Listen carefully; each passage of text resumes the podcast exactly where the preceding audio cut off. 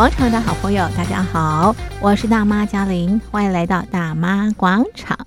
好，现在应该恢复到生活的日常，虽然还在过年，年还没有过完，要到正月十五元宵节过后啊，那么年才结束，现在还在过年。不过呢，大家都回到工作岗位，大家都呃这个工作了啊。那今天应该算是上班的第一天，还能适应吗？各位，好，要调整调整一下哦。OK，好，那么今天在广场当中呢，我们进行的活动是广场政治趴。我们今天来回顾一下过去的新闻，然后呢，展望未来，特别是中国大陆的经济，还有中美关系的发展。我们邀请的来宾是台北海洋科技大学通识中心教授吴建中吴教授。吴教授，你好。主持人、各位听众朋友，大家好。好，这个崭新的一年充满了这个希望啊。那么在今天的广场政治趴活动当中呢，我们要跟大家一块来关心啊，二零二二年中国大陆的经济发展。那么在这个谈论这个话题之前呢，先来回顾过往。二零二一年，我想在经济这个部分，中国大陆还发生了蛮多事情的。好比方这个共同富裕啦，或者是恒大的这个事件，再再呢都这个冲击中国大陆的一个这个呃发展啊。所以呃，这个吴教授是不是我们先来看看在过往的这一年啊，在中国大陆的一个经济的一个情况？是呃，我想这一次的 COVID-19 的疫情，让全世界不断的去校正目标。那过去中共最引以为傲的大陆经济发展，那当然也受到非常严重的冲击。那当然这个冲击不是只有呃对大陆而已，那全世界其实也都受到一个强烈的一个冲击。但是我们知道，在二零二一年呃的一个时间点里面，其实呃中美的关系不睦。然后再加上我们看到，就是中共要举办这个冬季奥运，所以我们看到在二零二一年里面，呃，对于中共来讲的话，这个呃，用习近平的话讲，它叫做前所未有的大变局。但是这个变局到底是一个机会还是一个风险？我想这个外界都很呃这个关注。那我们知道，在二零二零年的时候。那个呃，疫情刚起，所以经济只要呈现正的成长，基本上都是蛮厉害的一个情况。所以呃，只要不要萎缩太多，基本上就算是成功。所以我们看到二零二一年之后，二零二一年也就是在去年，基本上各个经济体都已经开始经济复苏。所以呃，这样的一个经济增长率啊的一个部分。当然也会延续到二零二二年的一个时间。那当然，呃，各国都已经开始嗯恢复所谓的常态，呃，但是中国大陆还没有。为什么？因为我们知道全世界的一个思考是呃这个与病毒共存的一个概念，但是中共呃采取的是一种动态清零。换句话说，在国门没有开启的情况之下，即使经济能够有多好转，嗯、这个其实也是打上一个大大的问号。嗯。嗯、再加上现在国际社会里面，不管是塞港、塞柜的这些问题上面，嗯、呃，我们知道在二零二零年的时候，这个中共习近平就下令什么复产复工。嗯但发现了一件事情，复产复工之后没没工没，没有，第一没有工人来复产复工，第二啊复产复工之后东西不知道卖到哪里去。那呃我们看到就是有这样的一个窘境。嗯、对。那二零二二年的时候，那当然呃这个各个经济体都开始重新复苏。是。那所以呃也不会再是中国大陆的经济一枝独秀。嗯。再加上各国的这种不管是房中，或者是对于这个中国供应链的这种重组，或者是呃，对于这个呃中共的经济制裁，这个都可能让二零二二年中国大陆的经济不会太有这样的一个呃乐观的一个机会。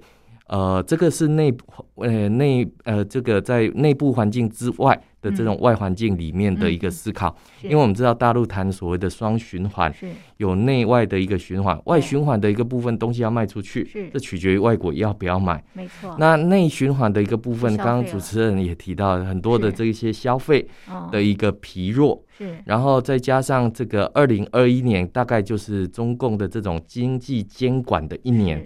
为什么讲说经济监管的一年呢？其实我们看到，不管是各个行业，嗯，这个中共强加打击，嗯、不管是补教业也好，科技业也好，嗯、甚至于我们看到有许多的艺人，这个逃漏税的这一些事情，嗯，那甚至于我们看到在二零二一年末的时候，这个李克强在主持这样的一个呃财政会议上面的时候，还要用到所谓的减税降费的这样的一个措施。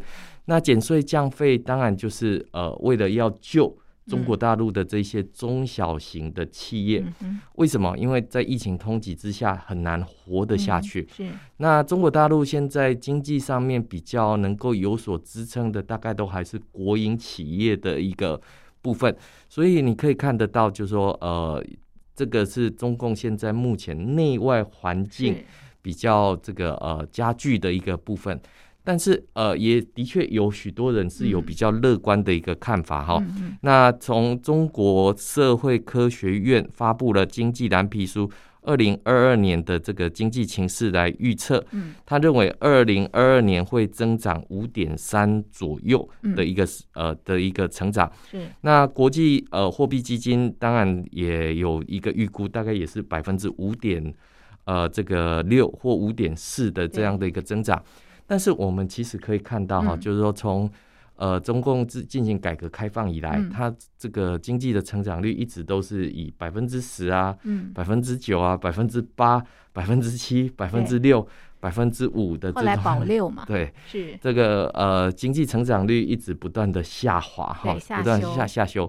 那这个下修对中共来讲，绝对是一个很大的一个呃危机。为什么讲说危机呢？经济成长率下修，代表的就是失业率也会跟着上升。是，那跟着上升的时候，那当然对于中共来讲，这样的一个呃内环境来讲，绝对不会是一件好事哈。那尤其是我们看到这个呃经济没有办法成长，中共改开始使用的叫做共同富裕的这种概念。什么叫共同富裕呢？当然就是重新分配的一个概念。是。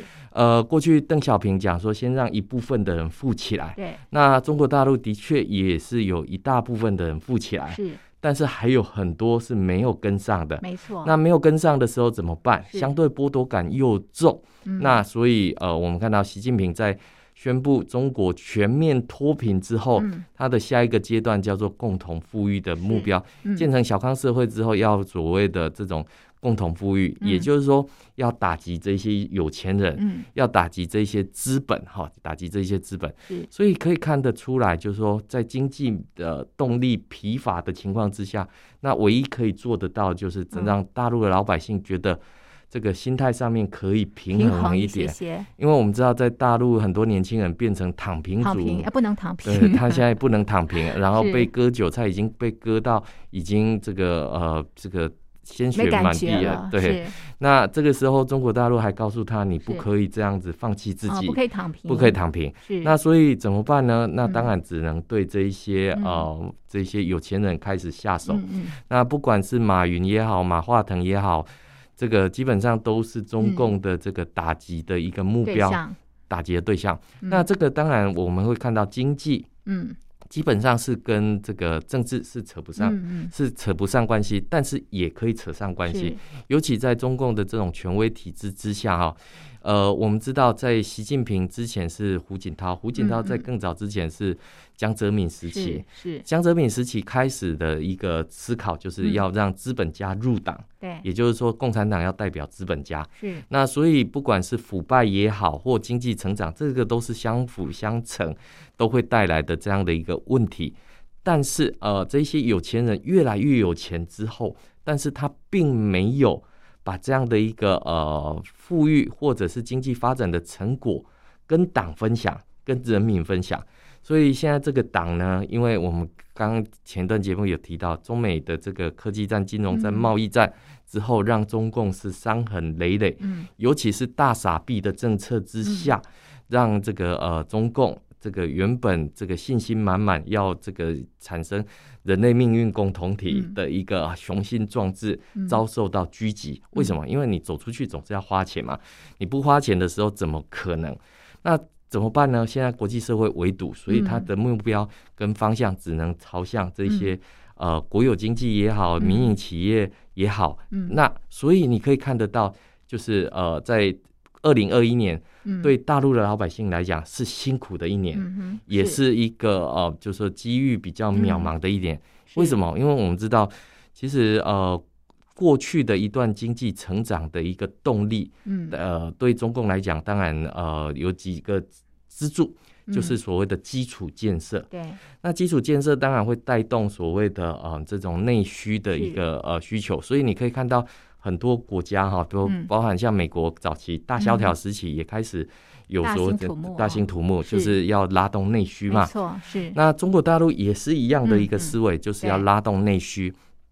但是我们也看到，就是说在拉动内需的时候，的大陆民众最喜欢讲的就是杠杆、杠杆再杠杆。什么意思？就是说，照理来讲，你大兴土木是一件好事啊。但是问题是你大兴土木之后，好，你比如说。这个厂商、房地产商盖的房子，嗯，嗯，这个房地产商盖房子的时候，你要讲讲究的是品质嘛，是，你要讲究的是服务嘛。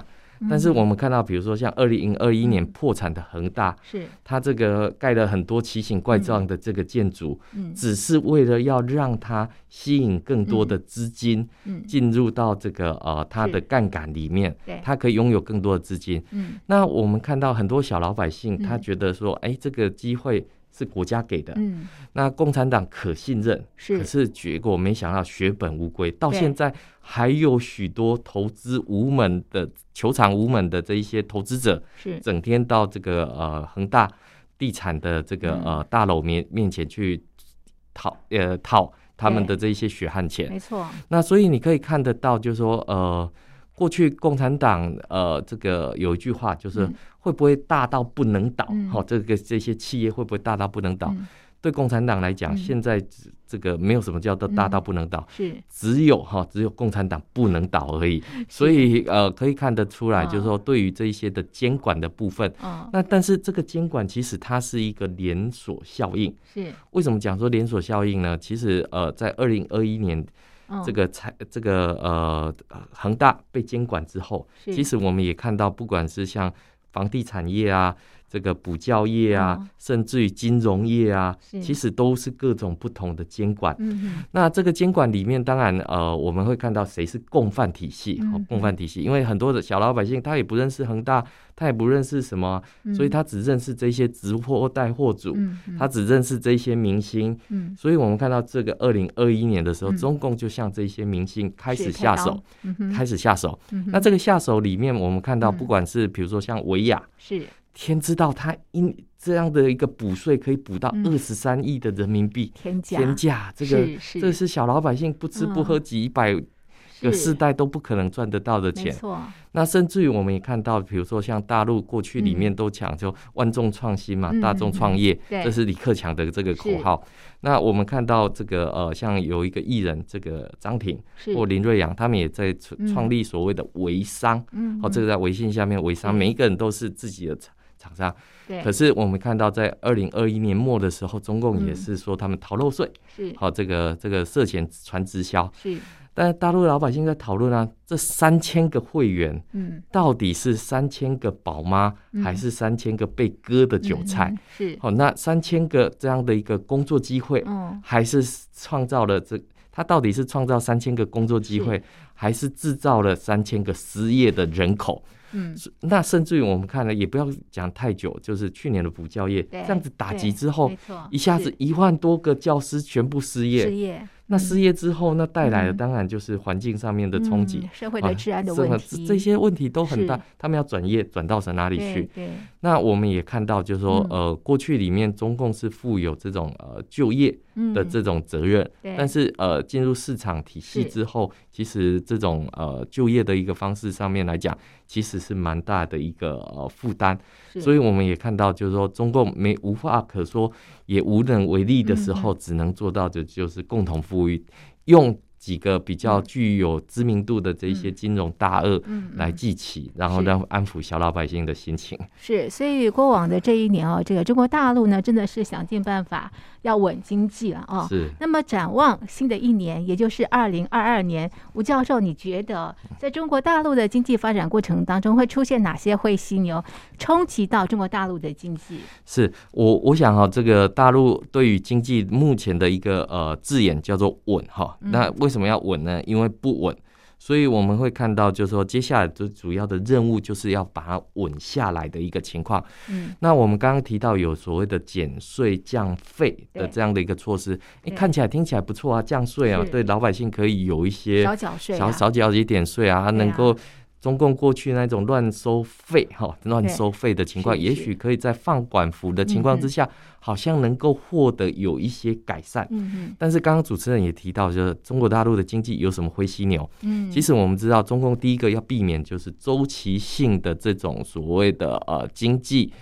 危机，好，这个我们看到二零零八，这个二零一八都有这样的一个金融危机。那为什么会造成金融危机呢？就是所谓的国债、嗯，地方债的这些问题。好，那第一个问题就来了哦。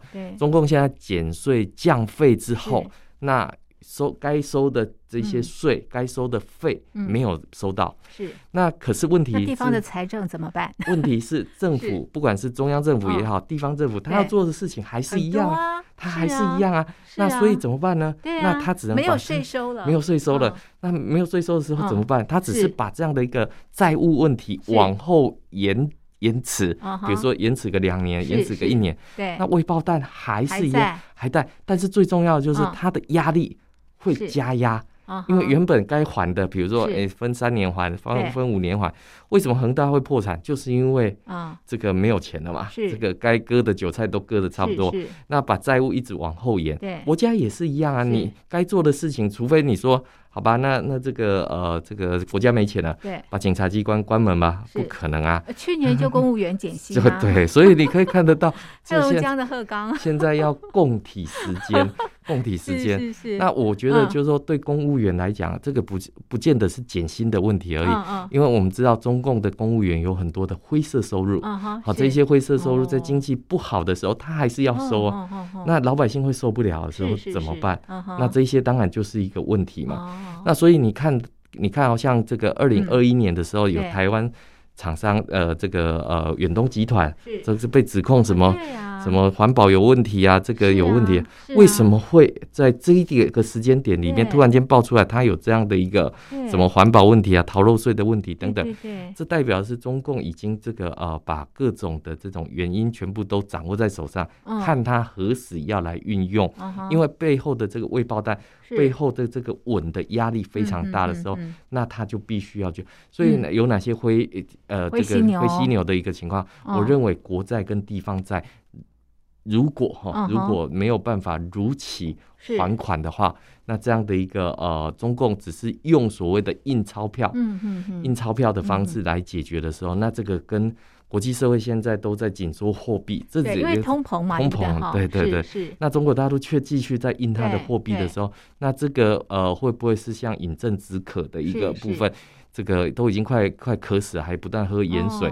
那这个不是救急的方法，这个是自杀自杀的一个一个情况哈。所以其实外界对于中国大陆的经济哈，在二零二二其实是很不乐观的。是哎，那这个房地产会不会也是另外一只的灰犀牛？在中国大陆，我，我想哈，这个现在恒大地产的连锁反应哈，什么叫连锁反应呢？因为恒大要吸金哈，要吸引这个市场上面的资金。它必须要有很多的基金，是，好，有很多这个呃，现在目前在这个上证，还有这个深圳，啊，甚至于这个北北北北交所，其实都是一个吸金的一个呃这个场合。嗯，但是我们也看到有不同的这种交叉持股哈，你比如说像这个呃二零二一年，这个有一个叫解直系哈，谢振坤，他就是九大这个民间资金哈，这个神秘资金，他有投资恒大地产，而且。他还投资了不少，那所以你看到，当他一去世之后，对。这个大家外界都很关心啊。是，那他的钱，嗯，他的资金会怎么去做这样的一个流向？嗯、那下一波中共进行监进一步监管的时候，嗯、那这一些呃，你投入资金，比如说我是相信呃，比如说谢振坤，是，那我你的资金去买了这个恒大地产，但、嗯、当然就血本无归，嗯，那。这样子，如果被清场或者被清盘的时候，这是一个连锁效应啊。所以很多人都讲说，这个恒大事件会不会变成雷曼兄弟的这个翻版？我认为是很有可能的，因为现在还有好几颗的这种呃房地产的未爆弹还未解，是因为他们的这个资金。呃，照理来讲，我们知道一个厂商他必须要做食物，比如说该做饮料，你应该去做饮料；你该做杯子，该去做杯子。是，可是你却把做饮料跟做杯子都拿去投资这个房地产、投资股票的时候，那当房地产或股票崩盘的时候。那你的这个投资就有可能血本无归，那你也对不起你自己的这样的人民跟投资者的一个情况。嗯、那这个其实危机是蛮大的。是哇，这个新的一年，大家听到这一集会不会觉得好灰心啊？不过呢，我想要有一些准备啦，对不对哈？那这个中国大陆啊，透过这一集的这个分析啊，可能也要想一想啊，怎么样让大陆的这个经济呃在。不确定的这个状况之下，不要再继续的这个崩坏了啊！接下来呢，也不得不关心的就是中美关系。尽管啊，这个过去这一年，美国换了总统，换拜登当总统，但也不见得这个中美关系就有所这个改变啊，还是在对抗当中。那么，在新的一年，中美关系会因此而迈入最危险的时刻吗？吴教授。是，我想大国之间的这种互动或者是博弈的这种过程，大概呃是一个蛮经典的一个学问。好的，对中共来讲，中美的一个关系上面来讲的话，基本上是维持着一种斗而不破的这种思考。对，但是我们也看到这个呃，美国对中共不断在国际社会上面破坏规则，嗯，改变秩序。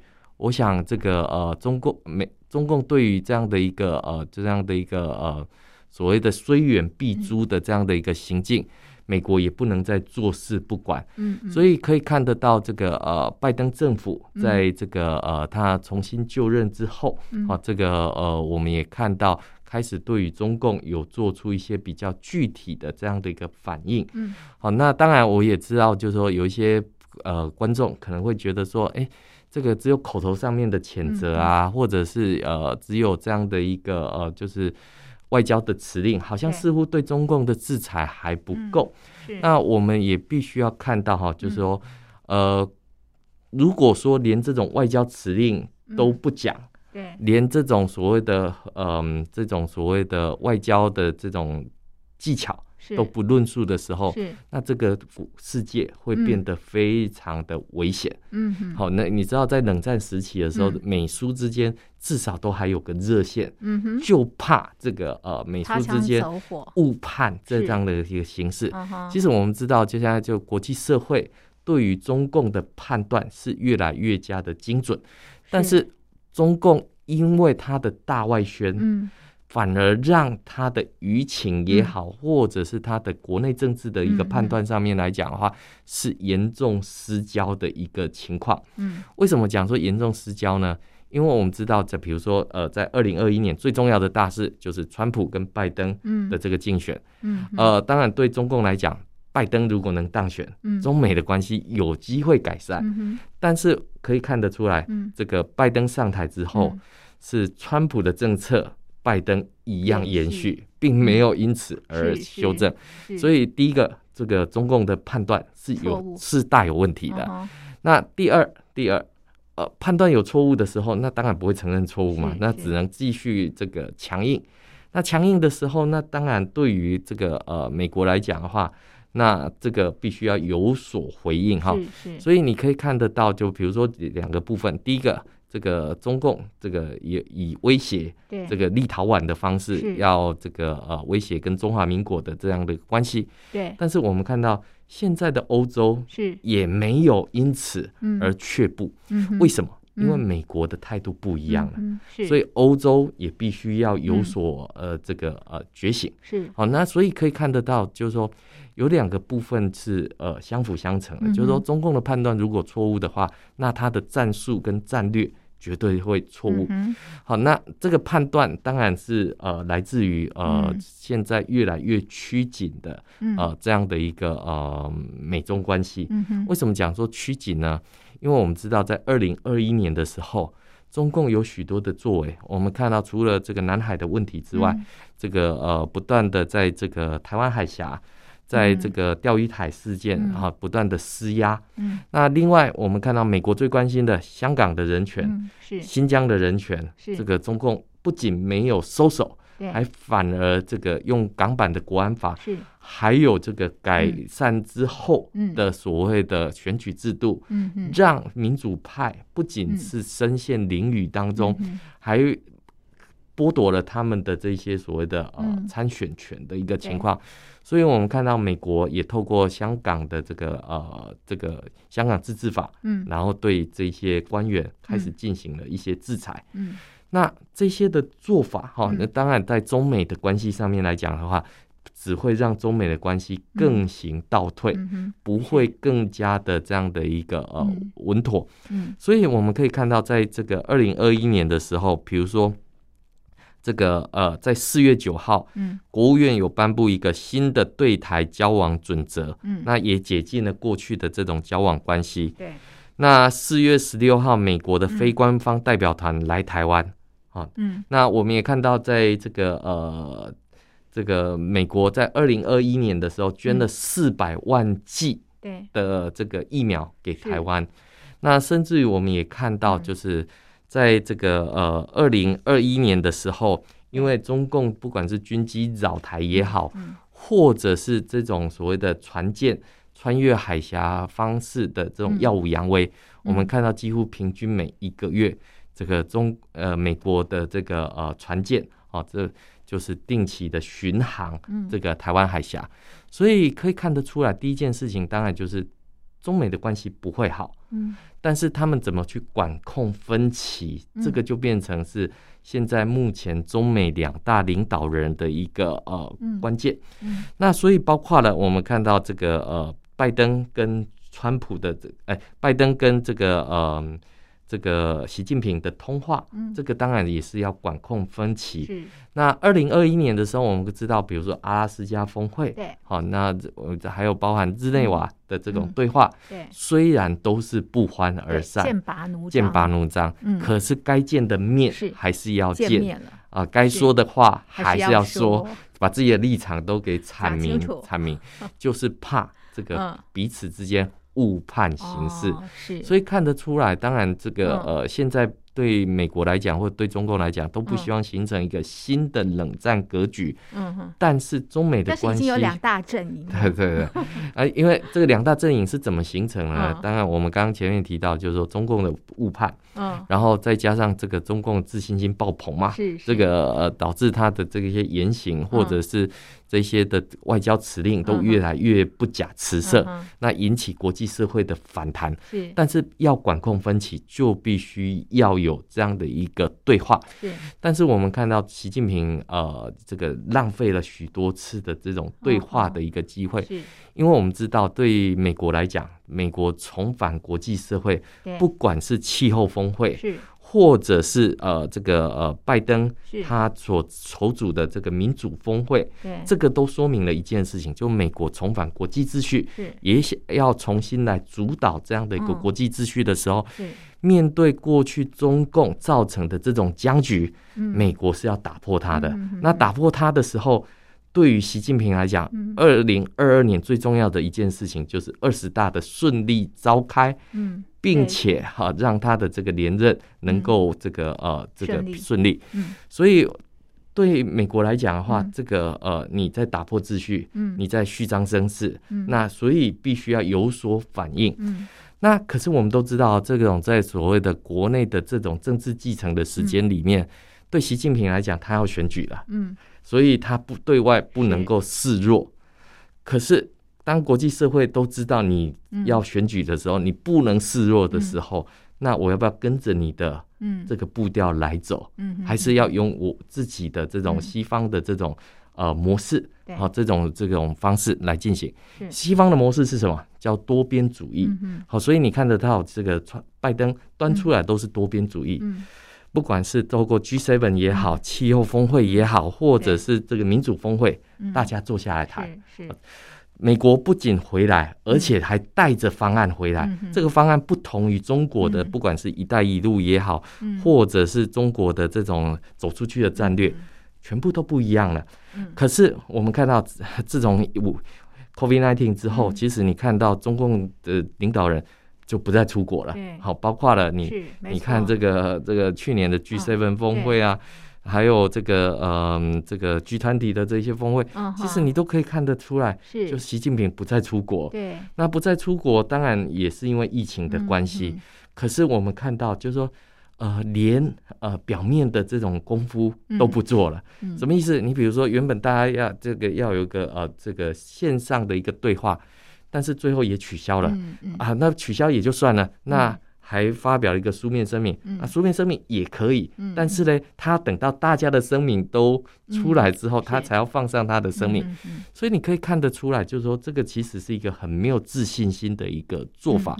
那在中美的这样的一个部分，哈，这这中美的一个部分来讲的话，哪里的自信心会逐步的恢复？美国的自信心开始逐步的恢复，为什么？因为我们知道，这个在疫情的冲击之下。美国不管是呃生病的、死伤的，其实都非常的多，甚至于这个人数都可能超过这个几次大战之后的一个人数。对、嗯，那当然对美国人来讲，这个一定要就责，是这一定要找寻原因。是，那我们现在看到美国人也开始重新找回，就是跟病毒。共存的这种方式，没错，所以美国的经济在复苏当中，所以你看到现在美国塞港塞柜非常的严重，因为美国有很旺盛的这个内部需求，嗯，那甚至于我们也看到，就是美国也重新要吸引制造业回流，嗯。嗯，那包括这个先进的这些呃这些供应链都希望吸引到美国去，所以我们看到美国也在邀请台湾的台积电到美国去设厂，但问题是在中国大陆现在。第一个，呃，中美科技战，因为会有制裁的问题，所以很多厂商开始，呃，比如说新西南向，他到东南亚去投资。嗯、那没有到西南向去投资的呢，那它的供应链也必须势必要重组。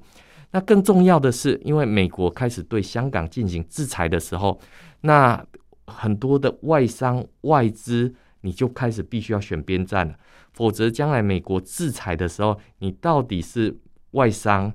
还是外资，还是中国的国营资金，这几个都必须要花时间把它给结构出来。嗯、所以可以看得出来，美国在花时间在做这种结构。嗯，那呃，这个资本也开始进行这种所谓的选边站的一个情况。嗯、怎么选边站呢？我们看到美国的这个华华尔街纳斯达克，嗯，过去中国有许多的这一些呃企业要到美国去上市，那。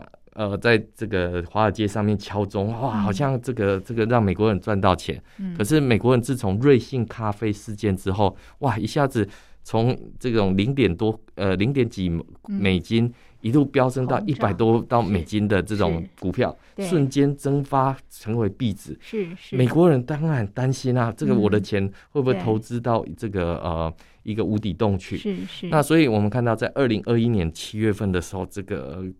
这个美国就暂停这个中国的公司到美国去上市，结果中国大陆觉得面子挂不住啊，全部都给我回来。嗯，我还成立了个北交所，让你可以回来上市，不再不济，你可以到这个香港去上市。是，所以你可以看到资金开始分流。对，那分流之后，那当然会选边站的一个情况。那接下来当然包括这一些呃这个制裁啊制裁，因为我们知道消费者是这样的概念哈，我相信一个品牌，比如说我为什么喝。某某品牌的咖啡，我可能信仰的是它的概念。嗯所以你可以看到，在二零二一年里面，包括了哈这个羊毛，嗯、啊这个新疆的这个棉棉花，棉花这些都是呃消费者他会在他的这样的一个运作过程当中，嗯、去展现出消费者的这种能力，嗯、还有他的这种购买意愿，还有价的价值的这种转变。嗯，所以我们可以看到，中美的关系里面当然是斗而不破。嗯、是。是。但是民间的这种呃，不管是在中国大陆里面的这种仇美的言论，其实都可以看得到，不会让中美的关系变得更好，嗯，反而是变得更糟的一个情况。因为我们知道，比如说像美国一开放可以让留学生回美国的时候，中国大陆的机场瞬间挤满要回美国补学位的这些学生，所以你可以看得到，就是说。呃，这个走路哈，这种用脚投票的一个部分，嗯、其实是让中美的关系里面是可以看得更清楚的一不过在新的一年哦，有几个事件也是值得大家关注，因为它也会牵动中美的关系发展。一个就是美国的其中选举哦，对，再就是中共的二十大，是。然后呢，国际上有乌克兰的事件，是。哈萨克的事件等等，还有台海的问题哦，是。都会牵动。这个中美之间的一个关系是好，这也是值得我们今年啊，大家持续来这个关注的。好，这是今天在节目当中呢，我们回顾过往二零二一年中国大陆的呃经济发展以及中美关系，然后呢前瞻二零二二年的中国大陆的经济以及中美关系，我们就讨论到这边。非常谢谢听众朋友的收听，也谢谢吴教授您的分析，谢谢您，谢谢。